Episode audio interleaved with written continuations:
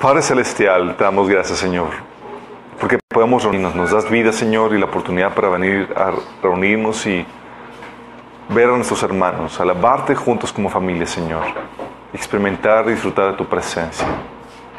Damos gracias, Señor, por la misericordia tan tremenda que has tenido sobre nuestras vidas para llamarnos de las tinieblas a tu luz admirable. Te pedimos, Señor, que ahora hables a través de mí, a través de este estudio, Señor, que nos reveles aquellas cosas que quieres hablar a tu iglesia, Señor. Bendice a los que nos están sintonizando, Señor, y que podamos salir de aquí edificados y transformados por el poder de tu palabra y tu Espíritu Santo. Te lo pedimos en el nombre de Jesús. Amén. Ok, el tema ya está publicado, se llama La señal de Apocalipsis 12.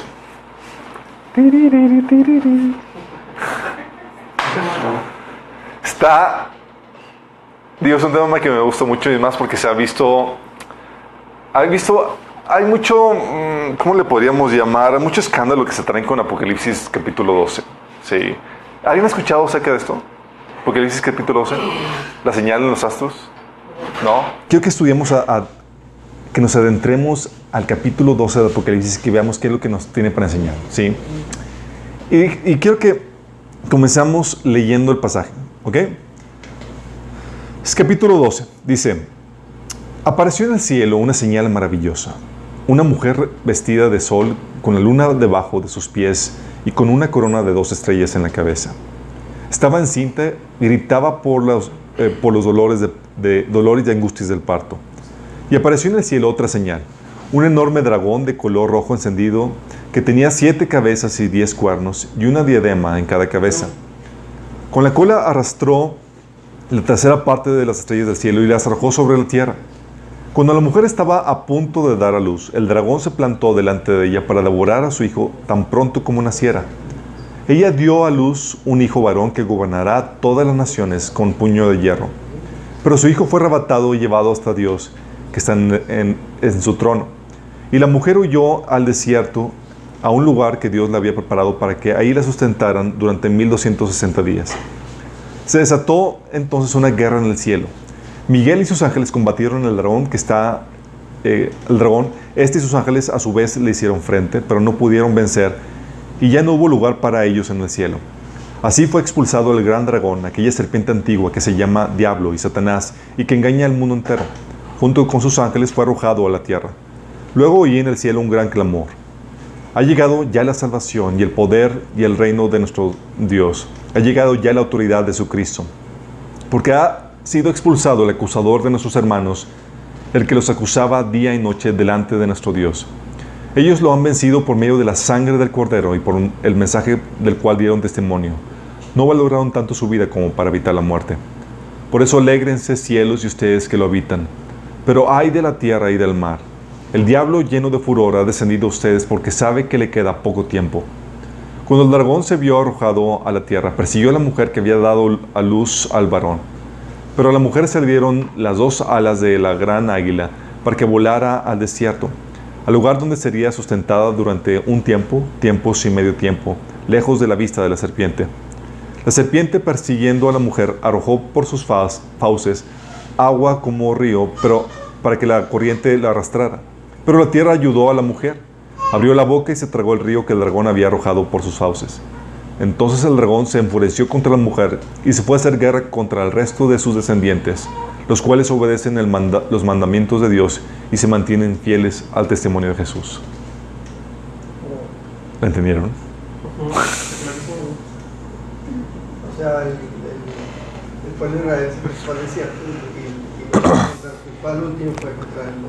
Ok, déjame darles una... Sé que algunos, por los que han tomado el taller de escatología, tienen una noción de qué onda con esto. Sí.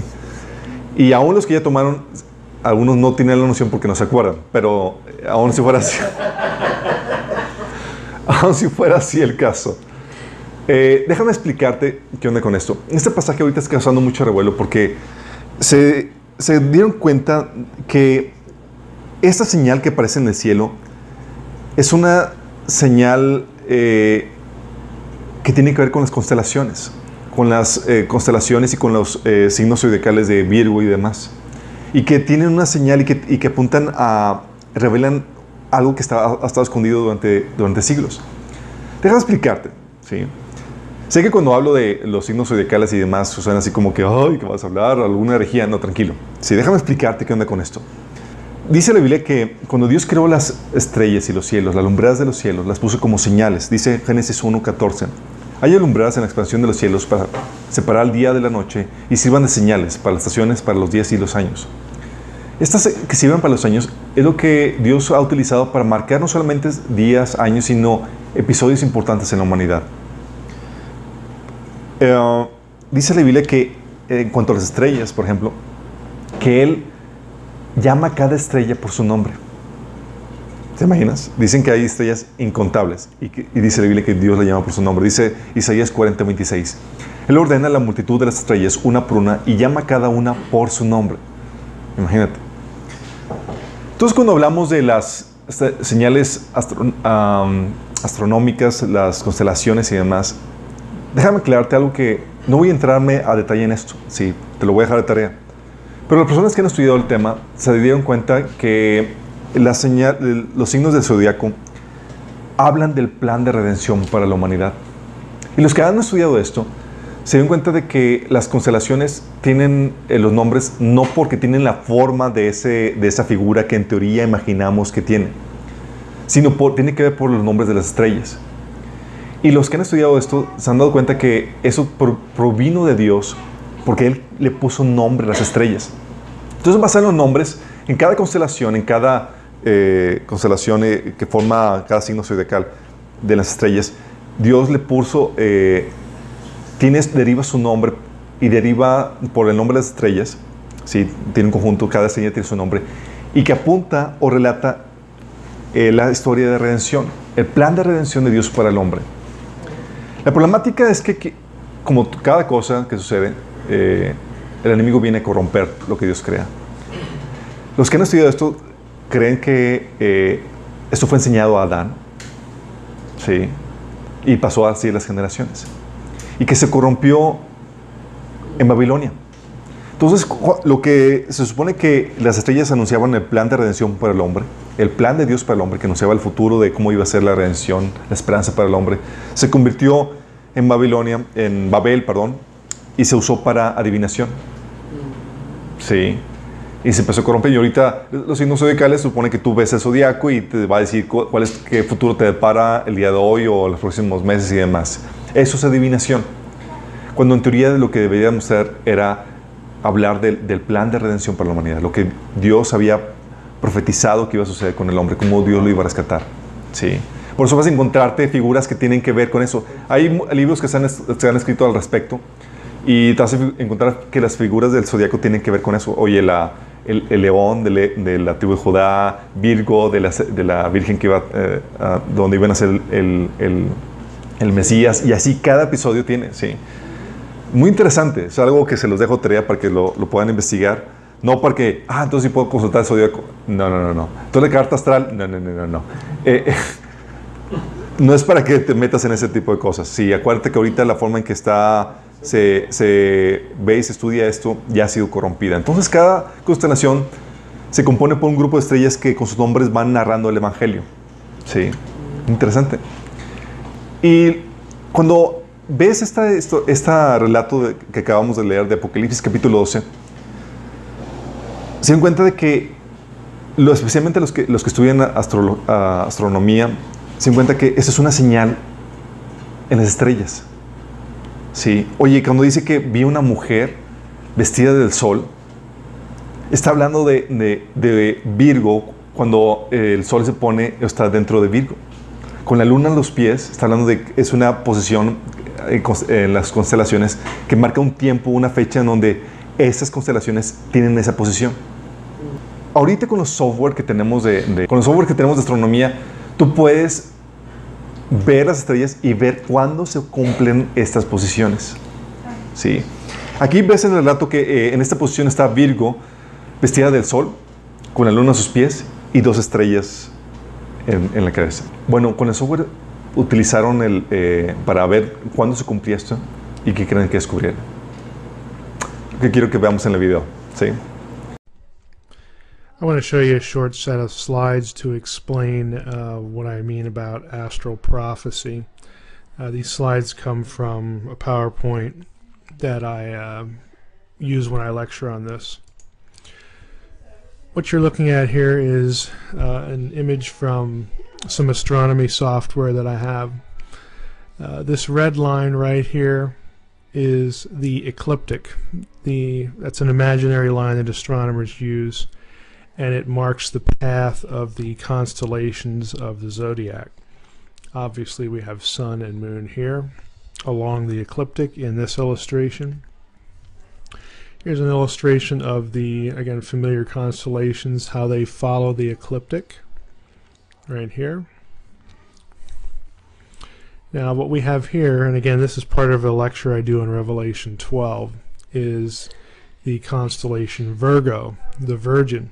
If you go back and read Revelation 12, uh, it is very obviously uh, about the virgin birth, the birth of Jesus, the Messiah. But the signs and symbols that are used in Revelation 12 are well known astronomical symbols.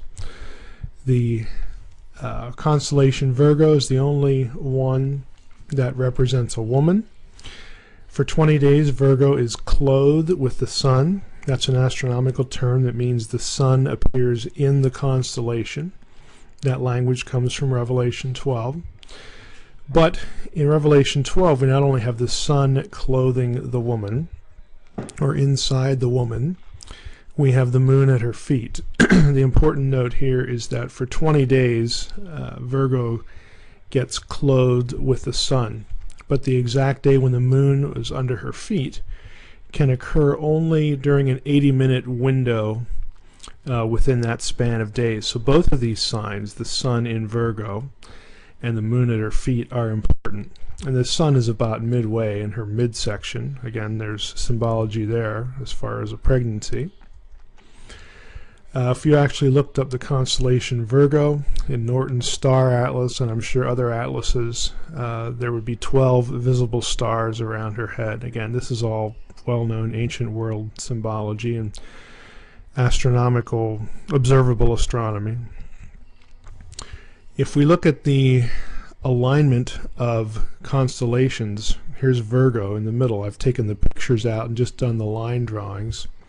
Sun in the midst of Virgo, moon at her feet right here. Above Virgo's head is Leo, of course the lion, lion symbology, the lion of Judah within Jupiter at the very same time that Virgo is closed with the Sun and the Moon is at her feet. We have a conjunction between Regulus and Jupiter. Jupiter is known as the king star in ancient astronomy. It's because it's the biggest one. Regulus, of course, if you know Latin, you know that's terminology for the king. For the, that is the king star. So we have the king planet, uh, Jupiter, and the king star Regulus in conjunction. If you did any reading on uh, like out of Martin's book or some other sources. This is very important symbology for a royal birth. It's known all through the ancient world. Uh, it just so happens that in this situation we have this simultaneous conjunction in the constellation Leo, again, which was in Jewish astronomy and Jewish astrology, and that was practiced uh, for, for many centuries. Uh, we have we have the, the, the sign of a royal birth uh, in the tribe of Judah, which is obviously messianic. And by the way, the whole thing about Jewish astrology, there have been a number of zodiac mosaics uh, uncovered in Jewish synagogues in Palestine uh, in the in the early centuries, the early church. Uh, their whole dissertations written on this this subject, Jewish and Christian attitudes toward the stars, there is an orthodox uh, astronomy, an orthodox astrology, if you want to call it that. In the ancient world, astronomy and astrology are pretty blurred. And there are obvious uh, non-orthodox or pagan systems as well. Below here, below the woman, okay, we have the sun in the in Virgo and the Virgin, moon at her feet.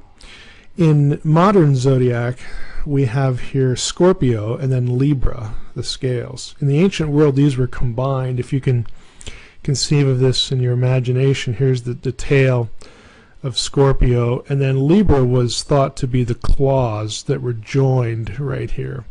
So this entire set of what are now two constellations were in the ancient world viewed as one, and it was known as the dragon. Uh, again, that's right out of Revelation 12. Here's a superimposed picture over it. Now we have Scorpio and Libra, the scales, but in the ancient times this was one known as the dragon. There's another candidate for the dragon in Revelation 12 on the other side of the ecliptic. Uh, we have Hydra right here, but I, I, tend to think that what John is describing is the ancient uh, dragon constellation right here, Scorpio and Libra combined in today's terminology. Now, the important thing about this is that in Revelation 12, all of these signs can occur, again, in only an 80 minute window of each other. So, to account for all the signs in Revelation 12 during uh, not, not just one calendar year, but during you know a whole series of, of astronomical periods and ages, uh, you have a very small window of time where all of these things can be present at the same time, where everything is accounted for.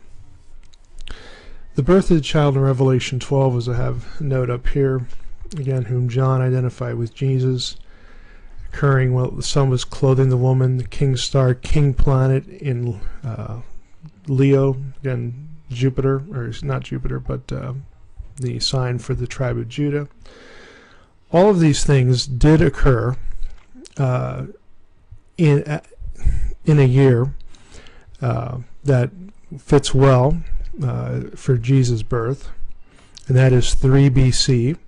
What I've just laid out for you is common knowledge in many planetaria uh, throughout the country and in Europe um, that this is one of the candidates for the birth of Christ. It's the only birth year that accounts for all of these symbols. So if you read in the academic literature about candidates for the birth of Christ, they range anywhere from 2 BC to 6 BC. But none of them, none of the scholarly literature that I've seen, considers Revelation 12, and I think that's the missing element. The real sort of interesting thing about 3 BC is, is since this concatenation of signs uh, can only occur in an 80 minute window, we know exactly uh, the date of the birth of the Messiah in 3 BC, and that date is September 11th, which, again, this kind of spooks people. September 11th, 3 BC, is the only time, the only day, um, for many, many, many centuries, that you could have all of these signs come together. This date as well, if you notice this note, also corresponded at the time to Rosh Hashanah, Tishri 1, New Year's Day for the Jews, which was also the Day of Trumpets. This was the day that many of the ancient kings and rulers of Judah reckoned as their inauguration day of rule. That procedure was followed consistently in the time of Solomon, Jeremiah, and Ezra. Uh, this is the day that would have marked the birth of the King of the Jews. Uh, so we have an alignment with the Jewish tradition, the Jewish calendar, all the astronomical imagery in Revelation 12. September 11th, 3 BC can also uh, accommodate all of the circumstances associated with the death of Herod and you know all these historical questions that uh, come up when people are trying to come up with a date for the birth of Christ. Uh, and again, you won't find this in a lot of the scholar, scholarly literature because they aren't considering Revelation 12. They're they're using Matthew 2 with you know the, the wandering star and what that was. It was it was the conjunction um, of Jupiter and Regulus. Uh, Jupiter has re- retrograde motion. It appears to move in the sky. Again, this is all well known uh, in in the literature. Th- that much they do cover. But the the missing link here is the Revelation 12, uh, taking that seriously as uh, astral prophecy. ¿Qué tal? Estamos diciendo que esta señal de Apocalipsis, esta, sí, señal de Apocalipsis, lo que estaba marcando, como dice el pasaje, el pasaje narra una señal astronómica que, que relata el nacimiento del que habría que gobernar, sí, del Mesías. Y ahí dice el pasaje, dice Apocalipsis 12, 15. Ella dio luz a un hijo que gobernará todas las naciones con puño de hierro. Entonces, cuando ponen todas esas señales en el cielo, en estos software de, astronomía, se dan cuenta que wow, coincide en lo que sería una fecha probable de, del nacimiento de Jesús. Y no solamente, como acabamos de ver en el video, te está diciendo que es, te dice el año probable, sino te está diciendo el día, porque es esas señales solamente pueden aparecer en una, ven- en una ventana, eh, en un lapso de 80 minutos. Te puede decir el momento exacto en que nació el Mesías. ¿Estás consciente de lo que estamos viendo? Y fue la fiesta de, la fiesta de las trompetas, Rosh Hashanah, el, el 11 de septiembre del año 3 antes de Cristo. Sí. El, basado en estas constelaciones, una mujer en el cielo, la constelación de Virgo, dos estrellas, está hablando de las nueve estrellas de Leo, más aparte eh, Venus, Marte y Me- Mercurio que aparecen ahí, son ya con esos 12, vestida de sol, de sol, el sol aparece dentro de la constelación, y como vimos, eso sucede nada más por 20 días. La luna a sus pies, la luna aparece abajo justamente de, de dicha constelación en un lapso, con todo, juntamente con el sol en un lapso de 20 minutos. Debajo de la constelación está Libra y Escorpión, que eran ambas combinadas, conocidas como el dragón, lo que, vemos, lo que estaban comentando, el dragón en el mundo antiguo. O también hay otra que está ahí abajo y de, ladito, que es y la constelación Hidra, que también podría ser otro candidato al dragón, que es una constelación de forma de serpiente. Y todas estas eh, señales aparecen, aparecieron el, el 11 de septiembre del año 3 antes de Cristo. Y tal como lo menciona en esta señal en el cielo, eh, estaba marcando el momento justo en que nacería el Mesías. ¿Te imaginas? Qué grueso, ¿no? Y uno, y esto eh, ha causado revuelo por, por, por lo exacto y por, obviamente es impresionante. Te das cuenta de esto y dices, hombre, podemos entonces saber el momento en que Jesús estaba, estaba naciendo.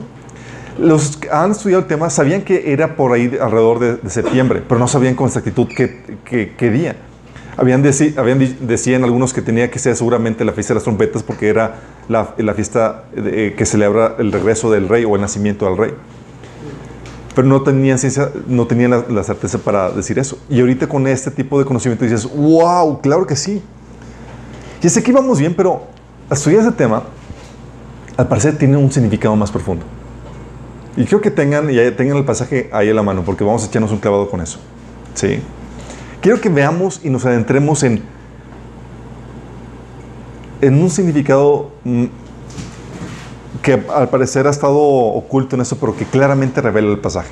Sí, es sus Biblias, Apocalipsis capítulo 12, sí, desde el versículo 1. Vamos a ver, eh, vamos a ver cada uno de los símbolos y lo que significa y cómo aplica nuestras vidas y lo que, está, lo que quiere decirnos. ¿sí? Dice, apareció en el cielo una señal maravillosa, una mujer revestida del sol, con la luna debajo de sus pies y con una corona de dos estrellas en la cabeza. Estaba encinta y gritaba por los dolores y angustias del parto. Ok, primera símbolo que aparece en el cielo, está hablando de una mujer. La mujer, ¿quién es la mujer? Bueno, aquí estamos y luego menciona que es una, eh, sí, es una mujer vestida de sol. Aquí, cuando lees esto, es una clara referencia a la constelación de Virgo, pero nos recuerda a la referencia del nacimiento virginal de Jesús. Sí, profetizado en Génesis 3.15, Isaías 7.14 y cumplido en Mateo 1.23. Pero menciona aquí que la mujer está con las eh, con las dos estrellas. ¿Y dónde hemos visto las dos estrellas antes? ¿En qué pasaje? ¿Se acuerdan? Este, es, este fue en los sueños de José, ¿se acuerdan? En los sueños de José veía a las dos estrellas y las dos estrellas hablaba de Israel, ¿sí? la descendencia de Israel. Las dos estrellas. ¿Se acuerdan que, son, José soñó en Génesis 37, 9 que las estrellas, el sol y la luna se postraban ante él? Y estamos hablando de Israel como conjunto, como, como comunidad, ¿sí? Entonces la Biblia pinta, eh, y esto corrobora el, pasaje de la Biblia, porque dice la Biblia que la Biblia se pinta a Israel como una mujer desposada con Dios. Ezequiel 17, todo ese capítulo habla acerca de eso. Cómo Dios la vio, la tomó, la hizo crecer y la desposó como su esposa. Está hablando de una mujer desposada. Algunos que dicen, oye, es que es la iglesia. no, no puede ser la iglesia. Por más que le busque, no puede ser. Acuérdate que la iglesia, eh, primero, está embarazada del Mesías. ¿sí? No ¿Y cómo, cómo la mujer se va a casar con, con su hijo? La- supone que la iglesia es la novia que se casa con el Mesías. ¿sí? Ya dijimos que la mamá que se casa con hijo, estamos hablando de, de aberraciones fuertes. ¿sí? Y, eh, y aparte, pues está embarazada y supone que es una que la iglesia sí está manteniéndose virgen hasta encontrarse con el Señor. Entonces, eh, no podríamos, podríamos descartar confiadamente que la iglesia no encaja en esta, en esa simbología, sino que todo concuerda que efectivamente la mujer es el pueblo de Israel. ¿Vamos a ir? Ok, siguiente, vamos le- leyendo. Dice, versículo 3, y apareció en el cielo otra señal, un enorme dragón de color rojo encendido que tenía siete cabezas y diez cuernos, y una diadema con ca- en cada cabeza. Con la cola arrastró la tercera parte de las estrellas del cielo y las arrojó sobre la tierra. Ok. ¿Quién es el dragón? El mismo pasaje te revela quién es el dragón. Es una referencia a Satanás y sus huestes de demonios. Apocalipsis 12:9 dice, el gran dragón, aquella serpiente antigua que se llama Diablo, Satanás y que engaña al mundo entero, junto con sus ángeles, fueron arrojados a la tierra. Ok, entonces el dragón es Satanás con sus ángeles. ¿Sí? Pero no solamente es una referencia a Satanás con sus ángeles, el dragón, es una referencia al anticristo y su gobierno. Órale. Apocalipsis 13.1 menciona, habla de este dragón, cómo aparece y aparece eh, que va a ser el próximo gobierno que va a surgir. Dice Apocalipsis 13.1. Entonces vi del mar, subía una bestia, la cual tenía 12, 10 cuernos y, eh, 10 cuernos y 7 cabezas. ¿Cuántas cabezas tenía el, dragón? Siete cabezas y diez cuernos. En cada cuerno tenía una diadema y en cada cabeza un hombre blasfemo contra Dios. La misma descripción. Pero aquí está hablando del gobierno del anticristo. ¿Sí? Apocalipsis 17.3 dice, y me llevó en el espíritu al desierto. ¿Se acuerdan? En, la, en Apocalipsis 17 habla acerca de la gran ramera. Y este Juan vi- vio en el desierto y se vio una, una mujer sentada sobre una bestia escarlata llena de nombres de blasfemia que tenía, otra vez, siete cabezas y diez cuernos. ¿Sí? ¿Quién es esta bestia? Daniel 7 te, te dice quién es esta bestia. Daniel 7:23 dice, la cuarta bestia será un cuarto reino en la tierra, el cual será diferente a todos los otros reinos, y a toda, y a- toda la tierra devorará, trillará y despedazará. Entonces, el dragón no solamente es una simbología de Satanás y sus demonios, sino que representa al sistema del anticristo, juntamente con el anticristo. Sí, el gobierno del anticristo. ¿Vamos bien? Esto es importante porque va a esclarecer muchas cosas.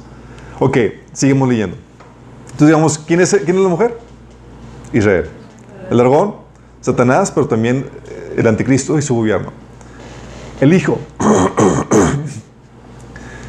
Versículo 5. Ella dio a luz un hijo varón que gobernará todas las naciones con puño de hierro. Es muy claro.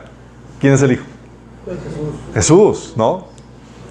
Es una referencia clara a Jesús el Mesías. Salmo 2.9 dice, yo proclamé el decreto del Señor, tú eres mi hijo, me ha dicho, hoy mismo te he engendrado, pídeme y como herencia te entregaré las naciones. Tuyos serán los confines de la tierra, los gobernarás con vara de hierro, los harás pedazos como a vasija de barro. Esta es una profecía mesiánica que viene en Salmo 2, que se refiere claramente a Jesús. Y es una referencia a este niño que va a gobernar con puño de hierro, con vara de hierro. ¿Sale? ¿Pero qué crees?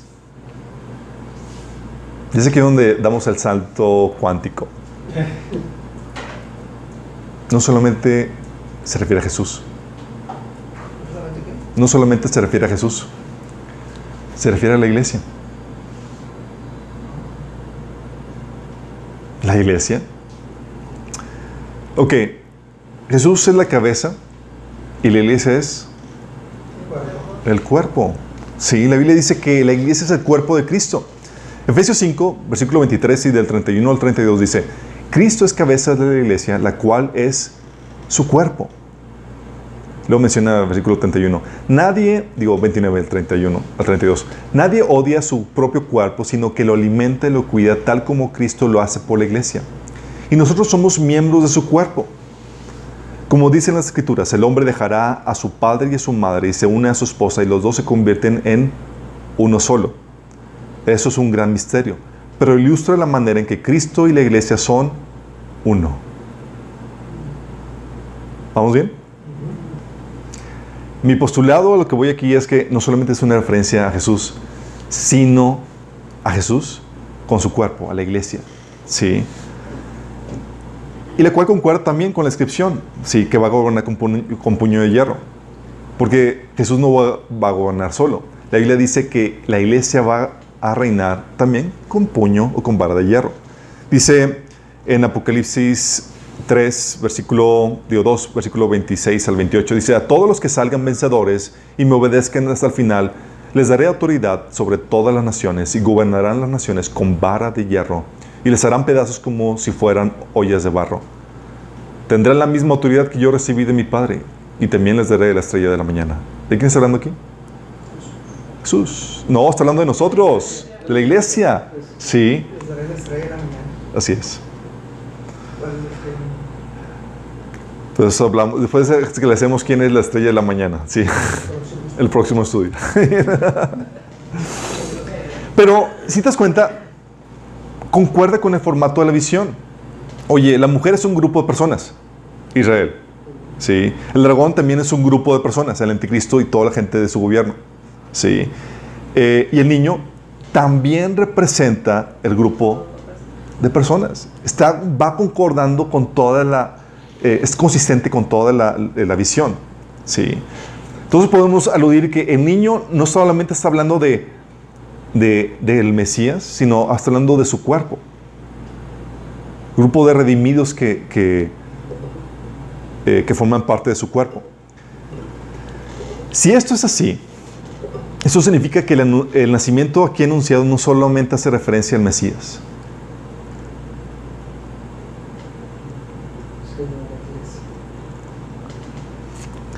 Lo cual tendría mucho sentido. Fíjense, déjame explicarte qué onda con eso. No sé, cuando comencé mi camino cristiano, uno- los primeros libros que leí, el primer libro que leí fue Apocalipsis. Sí. De esas por morbo, por esas cuestiones, dices, oye, quiero leer, y, y y te vas a Apocalipsis. Y recuerdo que llegaba esta visión y decía, ¿qué onda con esto? ¿Qué? Y, y no lo entendía. Pues a, empiezas a, a tener más conocimiento de la palabra y empiezas a entender la simbología a qué se refiere con- y qué onda con esto. Y por mucho tiempo entendí lo obvio, que ese habla del nacimiento de Jesús. Pero para mí no hace sentido poner en un libro que habla del futuro, un libro escatológico que habla de eh, que lidia con profecías del final, poner como que ah, como que un corto comercial. A ver, chicos, pause y vamos a, a remontar, recordar la Navidad, ¿no? y, y, eh, a platicar, narrar del nacimiento de Jesús, ¿no? Porque es lo que hace esa visión.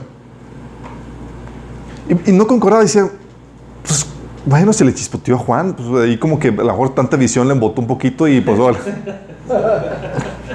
Cosas que piensas, ¿no? Obviamente no, no, no es así, todo está fríamente calculado.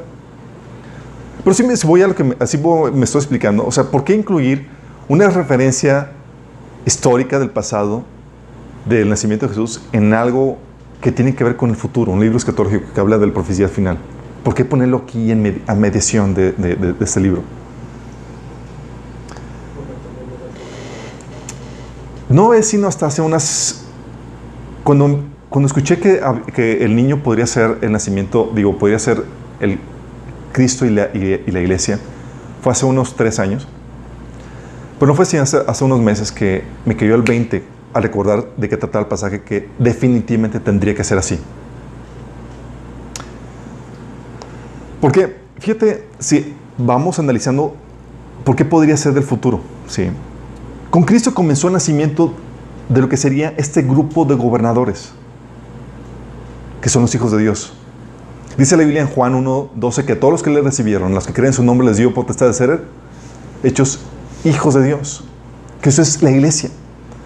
Entonces, con el nacimiento del Mesías, nació la cabeza de este cuerpo. Fíjate cómo, cómo Dios, incluso en cómo, la forma en cómo nace un bebé, cumple también esta analogía. ¿Qué es lo primero que sale un bebé? La cabeza.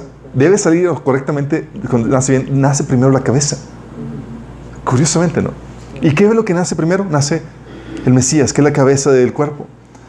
Con el Pentecostés, o algunos dicen que eh, con la resurrección, tan pronto Jesús sopló sobre ellos el Espíritu Santo, comenzó el nacimiento del cuerpo. Sí. ¿Pero qué crees? No ha terminado de nacer. Por digo que no ha terminado de nacer. No ha terminado de nacer y va a terminar de nacer cuando se complete el número de personas que han de ser salvas en el tiempo de gracia. ¿Vamos entendiendo? ¿Vamos entendiendo? O sea, todavía está en proceso de nacimiento. ¿Cómo sabes que ya terminó? O cuando ya las personas que han de ser salvas, que van a, que van a ser, eh, formar parte de ese cuerpo, ya aceptaron al Señor. Como dice Romanos 11, del 25 al 26. Mis amados hermanos, quiero que entiendan este misterio, para que no se vuelvan orgullosos de ustedes mismos. Parte del pueblo de Israel tiene el corazón endurecido pero eso solo durará hasta que se complete el número de gentiles que aceptarán a Cristo. Y entonces todo Israel será salvo. Wow, Está hablando de que está esperando, Señor, a toda esa gente que pueda aceptar a Cristo, para que, a toda esa gente que va a formar parte de su cuerpo, de su iglesia. Entonces la iglesia, el cuerpo de Cristo todavía no termina de nacer. Exacto. ¿Sí vamos entendiendo? Si, vamos entendiendo la analogía, o sea, todavía, mientras que está la iglesia, mientras estamos evangelizando en ese tiempo de gracia, está completándose el cuerpo de creyentes. El cuerpo de Cristo se está completando. Y esto tendría más sentido en esta simbología que se está presentando. Sí, porque si esto es así, significa, está hablando de un evento futuro cuando se termina el nacimiento del cuerpo del Mesías. No solamente la cabeza, sino el cuerpo. Pero si esto es así, esta profecía, esta visión, tendría que no solamente ser del nacimiento de Jesús, como vimos en el video, tiene que ser un cumplimiento astronómico en un futuro. ¿Estamos conscientes? ¿Y qué creen? esta constelación, este conjunto de señales astronómicas, se vuelve a repetir. Este 23 de septiembre se vuelve a repetir esta misma señal. La señal que marcó el nacimiento del Mesías, la cabeza, vuelve a repetirse otra vez. Si estamos entendiendo, es un evento ¿Tendría sentido que se fuera un evento futuro? Bueno, lo es. Sí, va a suceder. El 23 de septiembre se vuelve a aparecer otra vez la, Virgen, eh, la constelación de Virgo se vuelve a vestir de sol, aparecen las dos estrellas y aparece vestido de, eh, con la luna a sus pies. Otra vez este año. Y sabes que los que han estudiado esto se dan cuenta que esta señal apareció, ha aparecido tres veces en la historia de la humanidad. Uno, hace 5.932 años, que coincide con el tiempo de la creación y el tiempo en que Dios formó al hombre. Si esto es así, estamos hablando de que esta señal apareció al momento de la, del nacimiento del hombre, del Mesías y la iglesia. Si estamos entendiendo bien esto. Sí, somos, vamos, dices, oye, esto suena medio disparatado, ¿qué onda con esto? Entonces esta constelación sería la tercera vez que aparece. Apareció en el tiempo del nacimiento del hombre, en el tiempo del nacimiento del Mesías, y podría ser que esta señal fue el cumplimiento del nacimiento del cuerpo de Cristo. ¿Sabes lo que eso implicaría?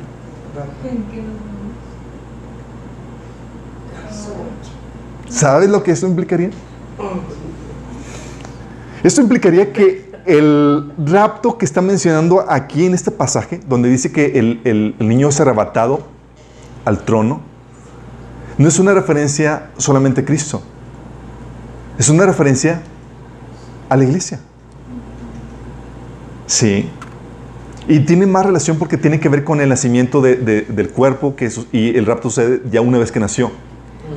Sí, fíjate lo que dice.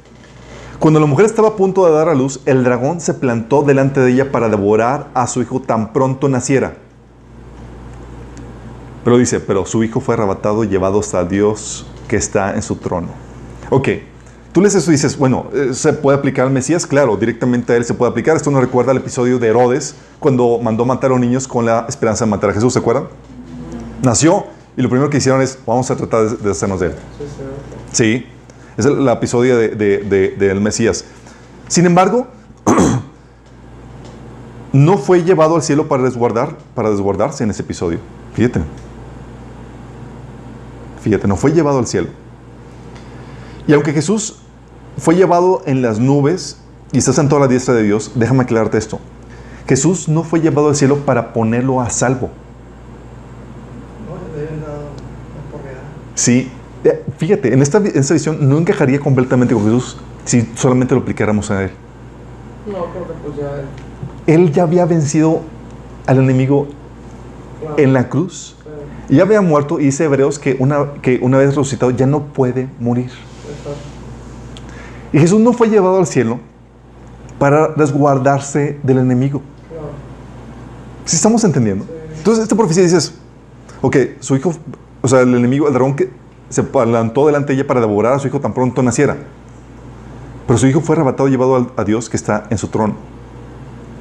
Entonces, sabes que no aplica tal cual al Mesías si esta fuera solamente una, una visión para el Mesías. Sí. Eh, a quien sí puede, a quien sí aplica, es a la iglesia. Porque una vez que nace, termina de nacer la última persona que se convierte en la última persona que se puede convertir en el tiempo de gracia. ¿Qué crees? La iglesia sí está en cuerpo corrompible, que sí puede ser devorada. Hace sentido. Hace más sentido. ¿Sí vamos entendiendo? Lo dice, y concuerda más con, con la iglesia porque, perdón, dice que el dragón, o sea, Satanás y su sistema de gobierno terrenal está lista para devorarlo. Y tú ves a tu alrededor, en todo el sistema que está dándose a nivel gobierno, sociedad, que aquí está hablando, si esto es una, es una visión del futuro de cuando termina de nacer la iglesia, esto quiere decir que acercándose al tiempo del fin del nacimiento de la iglesia, eso eh, estaría listo, Satanás tendría todo listo para devorarla. Gracias. ¿Sí me explicó? Y eso lo estamos viendo con todas las leyes de, eh, que imponen la ideología de género, por ejemplo. Con lo cual le quita los derechos a, los padres y su libertad de expresión. O sea, estamos avanzando en un punto donde si tú quieres enseñar a tus hijos la visión bíblica, puedes ser metido a la cárcel. Que si tú predicas la- lo que la Biblia enseña, puedes ser, se te pueden quitar la, la libertad. Tenemos también las órdenes presidenciales que estamos viendo en Estados Unidos y demás, donde se les da poderes absolutos al, al- al presidente en caso de una crisis. O sea, estás viendo que a nivel social, político y demás, está todo listo para devorar al cuerpo de Cristo. Si tan pronto termine de nacer. ¿Sí me explicando? Y una vez que termine de nacer, la iglesia, a la iglesia sí hay que resguardarla de la hora de prueba. De Satanás, primero porque sí nos puede devorar porque no estamos todavía en un cuerpo glorificado. Y también resguardarla de la hora de prueba que vendrá sobre el mundo entero. El Apocalipsis 3.10 habla acerca de eso. Sí. Entonces, en este relato, el rapto sucede de forma, fíjate, sucede de forma inmediata tan pronto nace el Hijo. A diferencia de Jesús, esto, también concuerda mejor con la iglesia, pues el rapto sucederá cuando ésta termine de nacer. Al completarse el número de personas que conformarán el cuerpo de Cristo, es decir, los que serán salvos durante el tiempo de gracia. Concuerda más con la, con la, visión. ¿Sí me estoy explicando? ¿Sí me estoy dando a entender? Como dice 1 Tesalonicenses 4:17. Luego los que estemos vivos, los que hayamos quedado, seremos arrebatados junto con ellos en las nubes para encontrarnos con el Señor en el aire. Y así estaremos con el Señor para siempre. Fíjate que la palabra que viene aquí en Apocalipsis, de que el Hijo fue, fue arrebatado, ¿sabes qué palabra es en griego? Harpazo. Harpazo. La palabra que aparece en el Apocalipsis, donde que fue arrebatado. Es la misma palabra que utiliza Pablo para el arrebatamiento de la iglesia. La misma palabra. Te dice Pablo que seremos arrebatados, es la misma palabra. Vamos entendiendo lo fuerte que es esto. Entonces tienes una visión donde el niño tan pronto termina de nacer, tan pronto, hay que resguardarlo y hay que llevarlo al cielo. Y estamos viendo que concuerda mejor con si lo aplicamos al cuerpo de Cristo, a Cristo y a su cuerpo como un todo con la iglesia. ¿Vamos bien en eso? Y concuerda mejor el sentido que, ah, ahora, pues sí tiene que ver con algo, un evento futuro, con algo escatológico. Así concordaría que estuviera en el libro de Apocalipsis. Sí, no es como que haga un pequeño paréntesis para recordar la historia de Navidad. No. Es vamos a ver, porque es un evento todavía futuro. El cuerpo de Cristo todavía no termina de nacer. Todavía hay gente que necesita ser salva.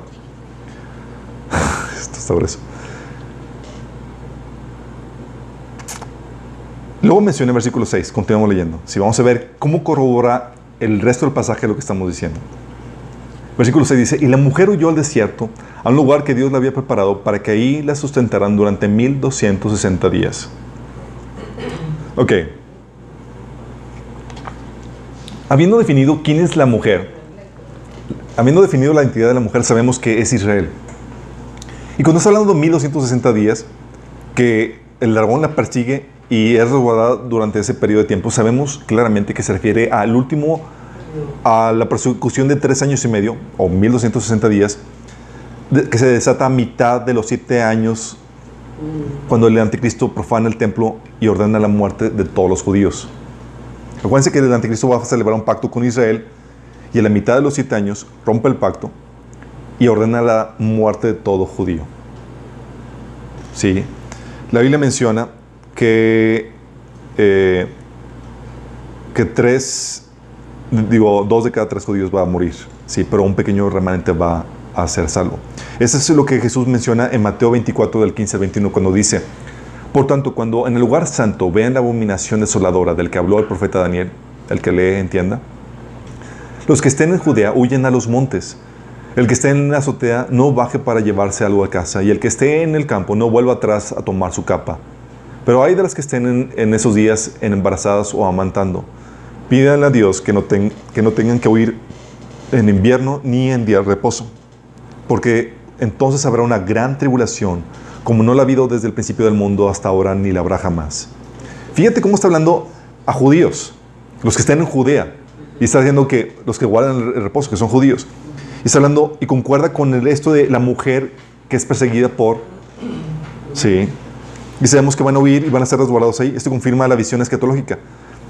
Ah, entonces, con esto vamos viendo que, que esta interpretación que le estamos dando va concordando, porque no va y regresa en el tiempo, sino que toda esta visión habla de un evento futuro. ¿Sí? También nota cómo una vez arrebatado el Hijo, o sea, la iglesia, en la tierra el centro de atención se vuelve a la mujer, a Israel. ¿Sí te estás dando cuenta? Y sabemos que así será después del rapto. Dios vuelve a retomar la agenda pendiente que tiene con el pueblo de Israel. Fíjate cómo está sucediendo tal cual, la visión empieza a aclarar todo eso. Luego fíjate lo que sucede en el versículo 7. Está bien impresionante esto. Aquí narra cómo Satanás es echado del cielo.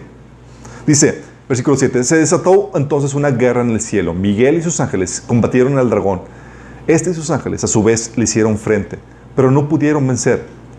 Ya no hubo lugar para ellos en el cielo. Así fue expulsado el gran dragón, aquella serpiente antigua que se llama Diablo y Satanás, y que engaña al mundo entero. Junto con sus ángeles fue arrojado a la tierra. Luego oí en el cielo un gran clamor. Ha llegado ya la salvación y el poder y el reino de nuestro Dios. Ha llegado ya la autoridad de su Cristo. Porque ha sido expulsado el acusador de nuestros hermanos, el que los acusaba día y noche delante de nuestro Dios. Ellos lo han vencido por medio de la sangre del Cordero y, y por, la, por el mensaje del cual dieron testimonio. No valoraron tanto su vida como para tenerle miedo a la muerte. Ok.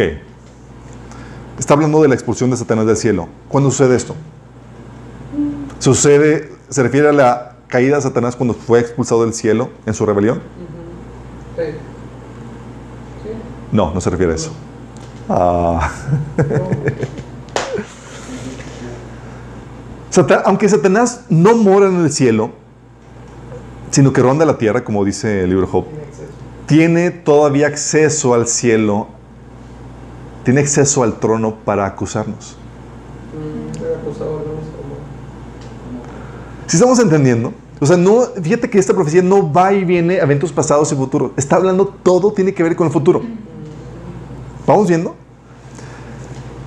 ¿Y cómo digo que todavía tiene acceso al trono? Sí, tú ves, por ejemplo, en Job 1.6 dice, un día vinieron a presentarse delante de Jehová los hijos de Dios, entre los cuales también estaba Satanás. Oh. Sí. ¿Tiene acceso al trono de Dios? Sí, tiene acceso. De hecho, tú lo puedes ver en el Antiguo Testamento, también en el Nuevo Testamento. Lucas 22, 31 dice, Simón, Simón, Satanás ha pedido zarandear a cada uno de ustedes como si fueran trigo. ¿A quién se lo pidió?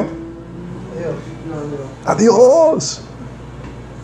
Entonces, ¿tiene acceso? Sí, pero bueno, dices, pero ya después de que eh, lo venció en la cruz, no. No, pues Apocalipsis aquí, Apocalipsis 12, 10, dice que ha sido expulsado el acusador de nuestros hermanos. ¿Quiénes son? Los cristianos. Hoy en día, ¿quién va y se presenta para acusarte? Satanás. Satanás. Por eso necesitas un abogado. ¿Quién es? Jesús. Sí. Dice, Él los acusaba día y noche delante de, de nuestro Dios. Entonces, para acusar a los hermanos, es decir, los cristianos, tiene que tener acceso al trono de Dios. ¿Sí o no? Sí. Entonces sabemos que esta expulsión se prohíbe a la prohibición de este tipo de acceso que tenía al cielo. O sea, ya no. Entras a acusar a nadie. ¿Vamos entendiendo? Por eso este pasaje menciona, se menciona que este pasaje, eh, lo que se menciona es en relación a la, a la expulsión. Pero no entras a expulsar a nadie porque pues no nadie. Pero eso. Tiene acceso, ¿no? Por eso el pasaje menciona, en relación a la expulsión de Satanás, que los creyentes lo han vencido. Sí, y también menciona más adelante, dice, y que eh, ha llegado la salvación y el poder y el reino de Dios. Es decir, su redención ha sido consumada. Ya no hay nada que acusar. Ya han sido librados del pecado por completo. Han sido transformados y ahora son como Cristo es. Dice 1 Juan 3.2 que cuando lo veamos seremos como Él es. Habremos sido librados de ese cuerpo de pecado y seremos perfectos. ¿Qué te acusa Satanás? No, ¿Cuándo va a suceder eso? después del rapto. Con el rapto. Vamos viendo cómo van quejando todo esto. Esta expulsión, por tanto, se realiza cuando los creyentes son raptados y llegan al cielo. Y concuerda con el contexto del pasaje. Pues menciona que el arrebatamiento es lo que desata la guerra para expulsar a Satanás. Se arrebató al Hijo y dice, y se desató entonces una guerra en el cielo. ¿Estás, ¿Estás entendiendo? Estamos hablando de eventos futuros.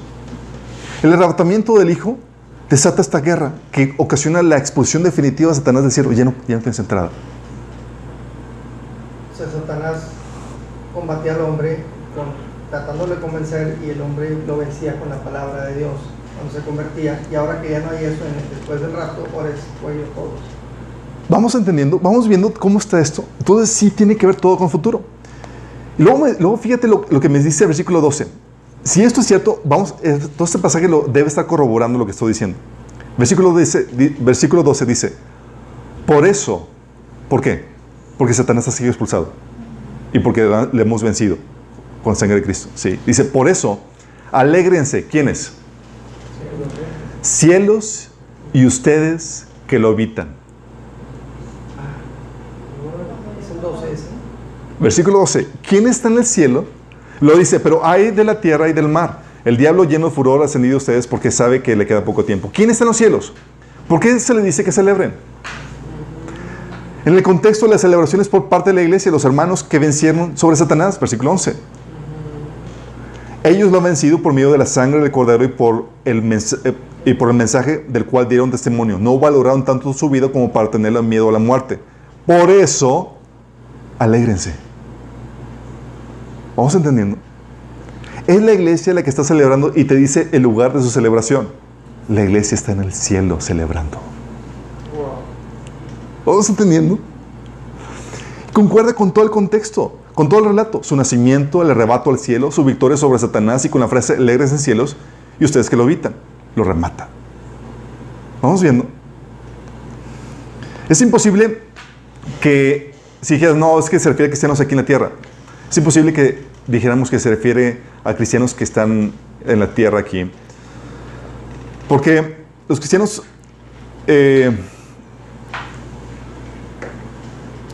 porque eh, el pasaje dice claramente a los que están en la tierra, hay de los que hay de la tierra y del mar. El diablo lleno de furor ha descendido a ustedes porque sabe que le queda poco tiempo. El pasaje aclara que la celebración tiene lugar en el cielo, no en la tierra. Y para los que están en la tierra es terror. ¿Vamos bien? O sea, no es como que hay los que están en la tierra, bueno, y los que quedaron, los, la iglesia que está ahí. No. Vamos, todo empieza a concordar en este pasaje, ¿verdad? Versículo 12, ahí dice, hay de los que están de la tierra y del mar, el diablo lleno de furor ha descendido a ustedes porque sabe que le queda poco tiempo. En otra versión, la versión Nueva Traducción Viviente dice, el terror vendrá sobre la tierra y el mar, pues el diablo ha descendido a ustedes con gran furia porque sabe que le queda poco tiempo. Nota sobre quién es el lamento. ¿Sobre quién? Sobre los que moran en la tierra. Sí. ¿Y esto incluye quién? A todos los que moran en la tierra. A Israel, pues lo persigue. E incluye a los convertidos después del rapto. Lo que la Biblia llama en este, en este pasaje el resto de los descendientes, los cuales obedecen el mandamiento de Dios y, sus, y se mantienen fieles al testimonio de Jesús. ¿Por qué? Porque ellos también son perseguidos por el dragón. ¿Cómo, cómo se convierten? El Espíritu Santo sigue orando. ¿sí? Entonces, aquí estamos hablando de que el lamento es por todos los que moran en la tierra, pero la iglesia escapa de ese tiempo de prueba. Por eso está celebrando. Por eso no está angustiada por esa per- persecución de Satanás. Dice Apocalipsis 12, de 4 al 5. El dragón se plantó delante de ella para devorar a su hijo tan pronto como naciera. Pero su hijo fue arrebatado y llevado hasta Dios que está en, en su trono. Sí. Apocalipsis 3.10 habla acerca de eso, corroborando de que la iglesia va a escapar de este tiempo de prueba. Dice, por cuanto has guardado la palabra de mi paciencia, yo también te guardaré delante de la, hora de prueba que ha de venir sobre el mundo entero, para probar a los que moran sobre la tierra. O Lucas 21.36, te menciona Jesús que hay la posibilidad de escapar de este tiempo de prueba. Dice, velad pues en todo tiempo orando que seáis tenidos por dignos de escapar de todas estas cosas que vendrán y de estar de pie delante del Hijo del Hombre. Wow. Entonces el pasaje transmite implícitamente la idea que- de que a Satanás se le va a dar rienda suelta. ¿Sí? Y, y- y con el recogimiento de la iglesia sabemos que aquello que estorbaba a Satanás va a ser quitado. Segunda Tesalonicenses 2.7 dice, es cierto que el misterio de la maldad ya está ejerciendo su poder, pero falta que sea quitado del medio el que ahora lo detiene. Se quita la iglesia y ahora sí Satanás tiene rienda suelta, por eso dice, ay de los moradores de la tierra. Vamos entendiendo cómo todo encaja. ¿Y eso qué desata? Bueno, desata lo que habíamos comentado, la persecución de Israel, que habíamos comentado. Sí. Versículo 13, continuemos leyendo. Cuando el dragón vio, se vio arrojado a la tierra, persiguió a la mujer que había dado luz al varón. Pero a la mujer se le dieron las dos alas del gran águila para que volara al desierto, al lugar donde sería sustentada durante un tiempo, tiempos y medio tiempo, lejos de la vista de la serpiente. La serpiente, persiguiendo a la mujer, arrojó sus- por sus fauces agua como un río para que la corriente la arrastrara. Pero la tierra ayudó a la mujer, abrió la boca y se tragó al río que el dragón había arrojado por sus fauces. Aquí reitera lo que ya habíamos comentado. El arrebatamiento cierra el periodo de la iglesia y Dios toma su agenda con el pueblo de Israel. Ahora en la tierra, la agenda es la mujer. ¿Vamos viendo? Esta persecución se desata en la segunda parte de los siete años que Israel celebra eh, con el anticristo, cuando éste pone su imagen en el lugar santo y ordena la destrucción de todo judío. En, ese, en este tiempo, el anticristo obtiene, a partir de los, a la mitad de los siete años, ¿sí? el anticristo obtiene el poder absoluto por 42 meses. 42 meses que es igual a 1260 días, o que es igual a tiempo, tiempos y medio tiempo. Es decir, el anticristo obtiene el poder absoluto por tres años y medio. Se le dieron el poder absoluto y él, eh, ah, pues te va a dar poco. ¿sí? Los primeros tres años y medio no es absoluto. Los primeros tres años y medio el gobierno juntamente con los otros gobiernos de eh, reyes de la tierra. A los tres años y medio los reyes le, dan el poder al anticristo. ¿sí? Esto viene en Apocalipsis 13, del 5 al 7, que dice, a la bestia se le permitió decir grandes blasfemias contra Dios y se le dio autoridad para hacer todo lo que quisiera durante 42 meses. Y abrió la boca con terribles blasfemias contra Dios, maldiciendo su nombre y su habitación, es decir, a los que habitan en el cielo. Además se le permitió a la bestia hacer guerra contra el pueblo santo de Dios y conquistarlo. Y se le dio autoridad para gobernar sobre todo pueblo y toda tribu, lengua y nación. Aquí se le da poder absoluto por 42 meses, que son, si haces los cálculos, 1260 días o tiempo, tiempos y medio tiempo. ¿Qué dice la Biblia? Con esta persecución van a morir dos terceras partes de los judíos, de acuerdo a Zacarías 13, del 8 9. Pero un remanente logrará escapar y serán resguardados por 1260 días, o tiempo, tiempos y medio tiempo, o 3.5 años. ¿sí? Pero no solamente el enfoque se vuelve a Israel, también el enfoque, que dura poco, es al resto de los descendientes. Fíjate lo que dice con respecto al resto de los descendientes. Yo tuve un descendiente que es el varón que va a eh, gobernar con vara que es Cristo y la iglesia. ¿El resto de los descendientes quiénes son? Versículo 17 dice, entonces el dragón se enfureció contra la mujer y se fue a hacer guerra contra el resto de sus descendientes, los cuales obedecen los mandatos de Dios y se mantienen fieles al testimonio de Jesús. Son los que guardan los mandatos de Dios y se mantienen fieles al testimonio de Jesús. O sea, los cristianos o las personas que se convierten después de la tribulación. ¿Quiénes son estos? Sabemos claramente que no pueden ser los hermanos, los hermanos del versículo 11, eh, pues ellos han vencido a Satanás y están en el cielo celebrando. ¿Estamos conscientes? Celebren el cielo, hay luz de la tierra. Al contrario, estos son perseguidos por Satanás. O sea, no se nota que tengan victoria sobre Satanás, como los otros que ya lo vencieron. Sí, no tienen victoria sobre Satanás, sino que el anticristo y el gobierno los persiguen. También podemos ver que no son descendientes que son, em, que, son que son descendientes de la mujer, pero no son miembros del cuerpo de Cristo que fue arrebatado. Fíjate la, la diferencia. Son descendientes de la mujer, pero no son miembros del cuerpo de Cristo, es decir, no son iglesia, lo que habíamos comentado. ¿Se acuerdan cuando habíamos comentado el fin de la era de la iglesia? Esto se refiere, aquí se refiere a los creyentes que se quedan en el rapto. Apocalipsis 3, del 1 al 3, menciona esto. Yo sé todo lo que haces y que tienes la fama de estar vivo. Dios, Jesús le dice a la iglesia de, de, Sardis, pero estás muerto. Despierta, fortalece lo poco que te queda, porque hasta lo que queda está a punto de morir. Veo que tus acciones no cumplen con los requisitos de Dios. Vuelve a lo que escuchaste y creíste al principio y reténlo con fuerza. Arrepiéntete y regresa a mí. Si no despiertas, vendré a ti de repente, cuando menos lo esperes, como lo hace un ladrón. Fíjate que está amenazando a esta iglesia con su, con su regreso. Le está diciendo que no está lista, que está muerta espiritualmente y que va a regresar como ladrón. Este tipo de iglesia es la que se queda y es la que se convierte en este resto de los descendientes. Si entonces son los creyentes que se quedan en el rapto y toda la gente que se convierte después, los cuales son perseguidos por el anticristo y por su gobierno. Apocalipsis 12:7 dice, y se fue a hacer guerra contra el resto de sus descendientes, los cuales obedecen los mandatos de Dios y se mantienen fieles al testimonio de Jesús. Apocalipsis 6, del 9 al 11, hace una referencia de esta persecución. Dice, cuando el Cordero rompió el quinto sello, vi debajo del altar las almas de los que habían sufrido el martirio por causa de la palabra de Dios y por mantenerse fieles a su testimonio. Fíjate. Gritaban en gran voz, ¿hasta cuándo?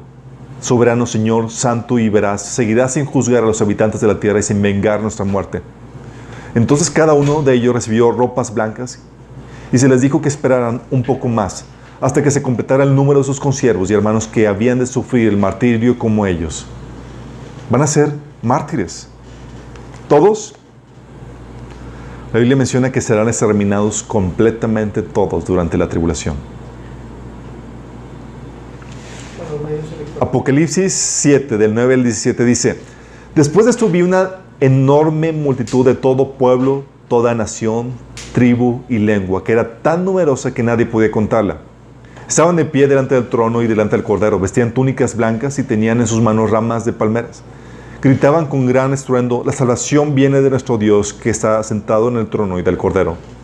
Y todos los ángeles que estaban de pie alrededor del trono y, y alrededor de los ancianos y de los cuatro seres vivientes se postraron rostro en tierra delante del trono y adoraron a Dios, cantando Amén.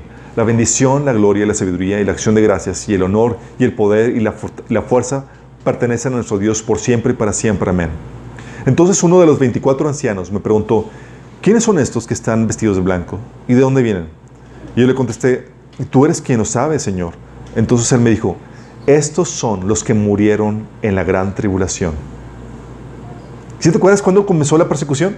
A los tres años, cuando se le da la, orden de erradicar a, los judíos, también juntamente con ello a todos los, a todos los creyentes. Sí, ya había persecución de creyentes, sí, pero ahora la orden es erradicarlos por completo. De, en los últimos tres años y medio. Entonces estos son los que murieron en la, gran tribulación. Han lavado y blanqueado sus ropas en la sangre del cordero. Por eso están delante del trono y les sirven día y de noche en su templo. Y aquel que está sentado en el trono les dará su refugio. Nunca más tendrán hambre y sed, nunca más les quemará el calor del sol, pues el cordero que está en el trono será su pastor. Él los guiará a manantiales de agua que da vida, y Dios les secará cada lágrima de sus ojos. Fíjate cómo te menciona lo que sufrieron. Hambre, sed, calor de sol, que son parte de las plagas que van a venir durante este periodo de tiempo. O sea, les va a tocar sufrir esto. Y esto corrobora de que todos mueren, lo corrobora Apocalipsis 13:7, que dice que el anticristo se le permitió combatir contra los santos y vencerlos. Y lo reitera Daniel 7:21 cuando dice, y veía que este cuerno hacía guerra contra los santos y los vencía. Y cuando habla de que los vencía, es los erradicaba por completo. Eso corrobora más la idea de que el rapto no puede ser a finales o a mediados. Sí, porque a mediados empieza esta persecución para eliminarlos o exterminarlos por completo. Y si decimos que el rapto es al final, decimos que ya no viene por nadie. Y Pablo sabía que iba a haber cristianos vivos. ¿Sí? Entonces no puede ser la iglesia. Ah, y aparte que la Biblia menciona que la iglesia dice que las puertas del enemigo no prevalecerían contra ella. Y aquí sí prevalecen contra este grupo de personas. Entonces, con esto, ¿sí se encuentra lo que estamos viendo, analizando? Estamos diciendo que este evento en las estrellas que va a suceder ese septiembre 23 podría marcar el completo nacimiento del cuerpo de Cristo que marcaría nuestra partida. No sé si estás mencionando esto. Sí. ¿Qué si este relato realmente nos está dando la información que nos dice cuándo será el rapto?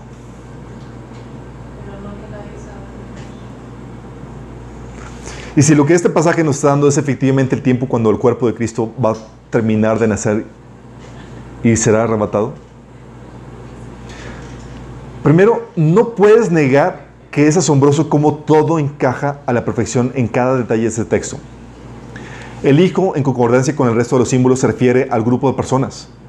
Sí, sabemos que es un grupo de personas en concordancia con el resto de los símbolos. Es arrebatado al cielo después de su nacimiento para ser rescatado de lo que del enemigo aplique la perfección a la iglesia, no a Jesús. El que se detone la expulsión de Satanás y que se acabe su ministerio de condenación, el cual realizaba ante el Padre, concuerda con que la iglesia esté en el cielo. El hecho de que esta, este, esta victoria se celebre en el cielo y no en la tierra corrobora aún más de que la iglesia está en el cielo. O sea, todo el pasaje lo releves y dices, oh todo concuerda perfectamente.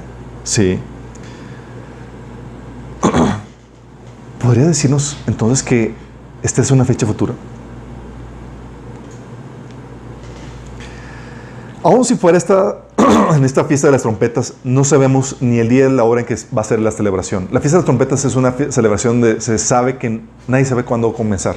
No se sabe el día y la hora. Sí. Pero sucede lo mismo que un embarazo. Los que las mamás que tienen embarazo natural saben que saben la fecha cercana de su nacimiento, pero no saben el día ni la hora.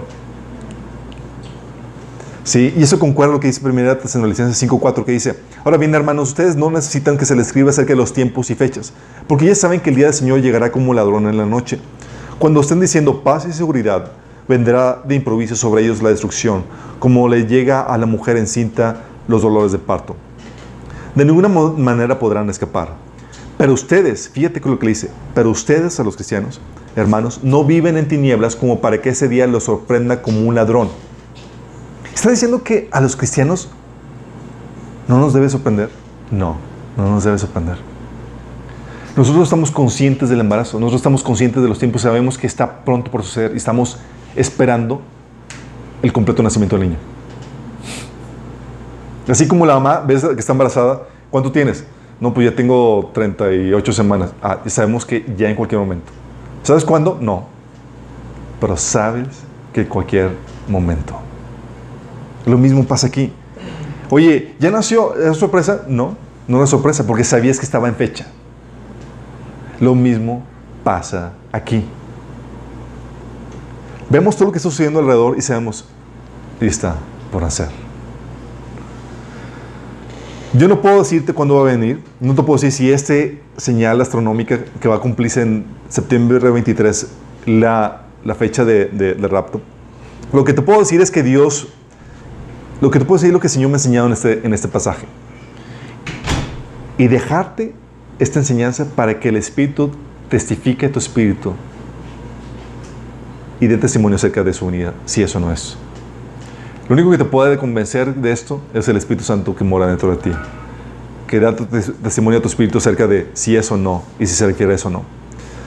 Oye, Alberto, pero si sabemos la fecha, todo el mundo se prepararía y nadie escaparía. Digo, todos escaparían. Ojalá fuera así. Pero la verdad es que muchos no van a creer, aunque haya todas estas señales astronómicas. Sí. Aunque haya señales y demás, muchos no van a creer. Que Jesucristo resucitó a gente y no le creía. Exactamente, Jesús veía, o sea, veían a Lázaro resucitar y todavía querían matarlo, imagínense. Oye, ponle tú que no sea, Sí, que fue demasiada casualidad todo esto. Pero ¿y si sí? ¿Y si sí? ¿Qué harías diferente? ¿Qué cambiarías? ¿Qué harías o qué dejarías de hacer? ¿A quién le compartirías? Sabes, ayer le estaba diciendo a mi esposa, amor, porque estaba haciendo el conteo, faltan 10 semanas para, para esa fecha, es decir, 70 días. ¿Cómo llevarías tu vida si fueran honestamente estos últimos días? ¿Cómo te prepararías o alistarías para estar frente al Señor de señores y Rey de reyes?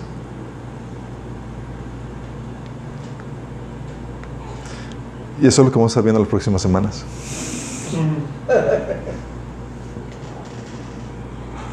Vamos a preparar a la novia para que esté lista para la celebración. Si no viene, excelente. Se toma como un ensayo de bodas. Wedding rehearsal. Pero será un excelente ejercicio para recuperar lo que la iglesia ha perdido a lo largo de los años, la expectativa de su venida. Varios pasajes que hablan de su venida, le dice los autores, eh, el autor de Hebreos y Pablo dice, despierta tú que duermes.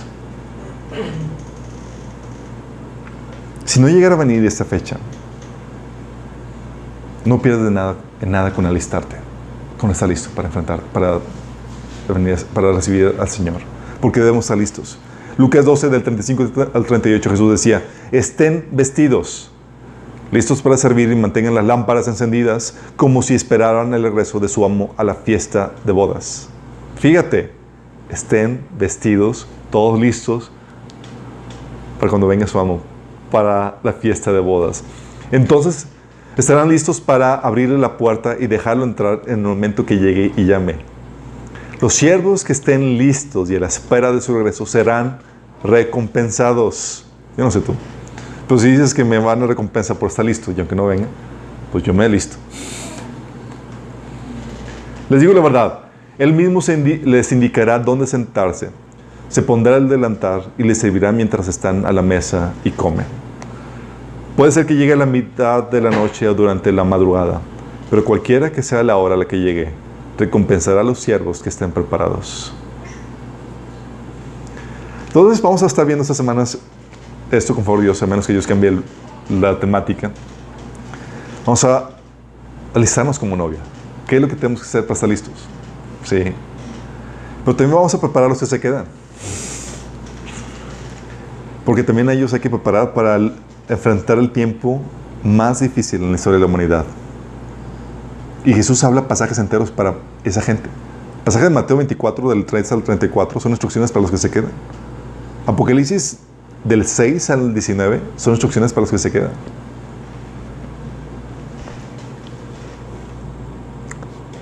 ...70 días. Vamos a prepararnos, ¿no?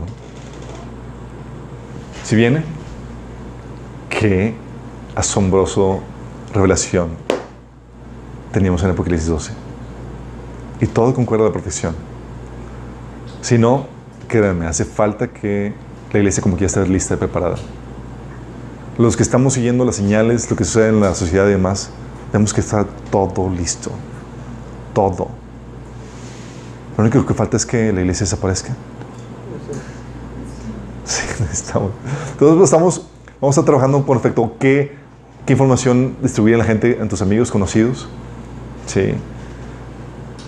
¿Y cómo prepararte para que estés listo? Que no tengas nada que avergonzarte delante de tu Señor. Tal vez tú has escuchado esto y no estás bien o a cuentas con el Señor. El Señor quiere que escapes de ese tiempo de prueba que va venir sobre el mundo entero. Satanás va a estar desatado por completo y va a querer engañar y va a querer destruir. Y Dios quiere que escapes de eso. Y la única forma de escapar es que formes parte del cuerpo de Cristo, que va a ser arrebatado y va a estar celebrando en el cielo, mientras que la tierra aquí está en terror. Si tú quieres formar parte del cuerpo de Cristo, tienes que hacer dos cosas. Tienes que creer que Jesús murió por ti en la cruz y que resucitó, que es el Señor, es decir, que es Dios encarnado. Y tienes que arrepentirte. Con arrepentirte te- me refiero a que no que quieras que seas una persona buena, porque tu criterio bueno está mal, sino que te sometas a su voluntad, a su criterio, que es el que cuenta. Si estás dispuesto a eso, a entregarle tu vida al Señor y creer en Él, te invito a que hagas esta oración.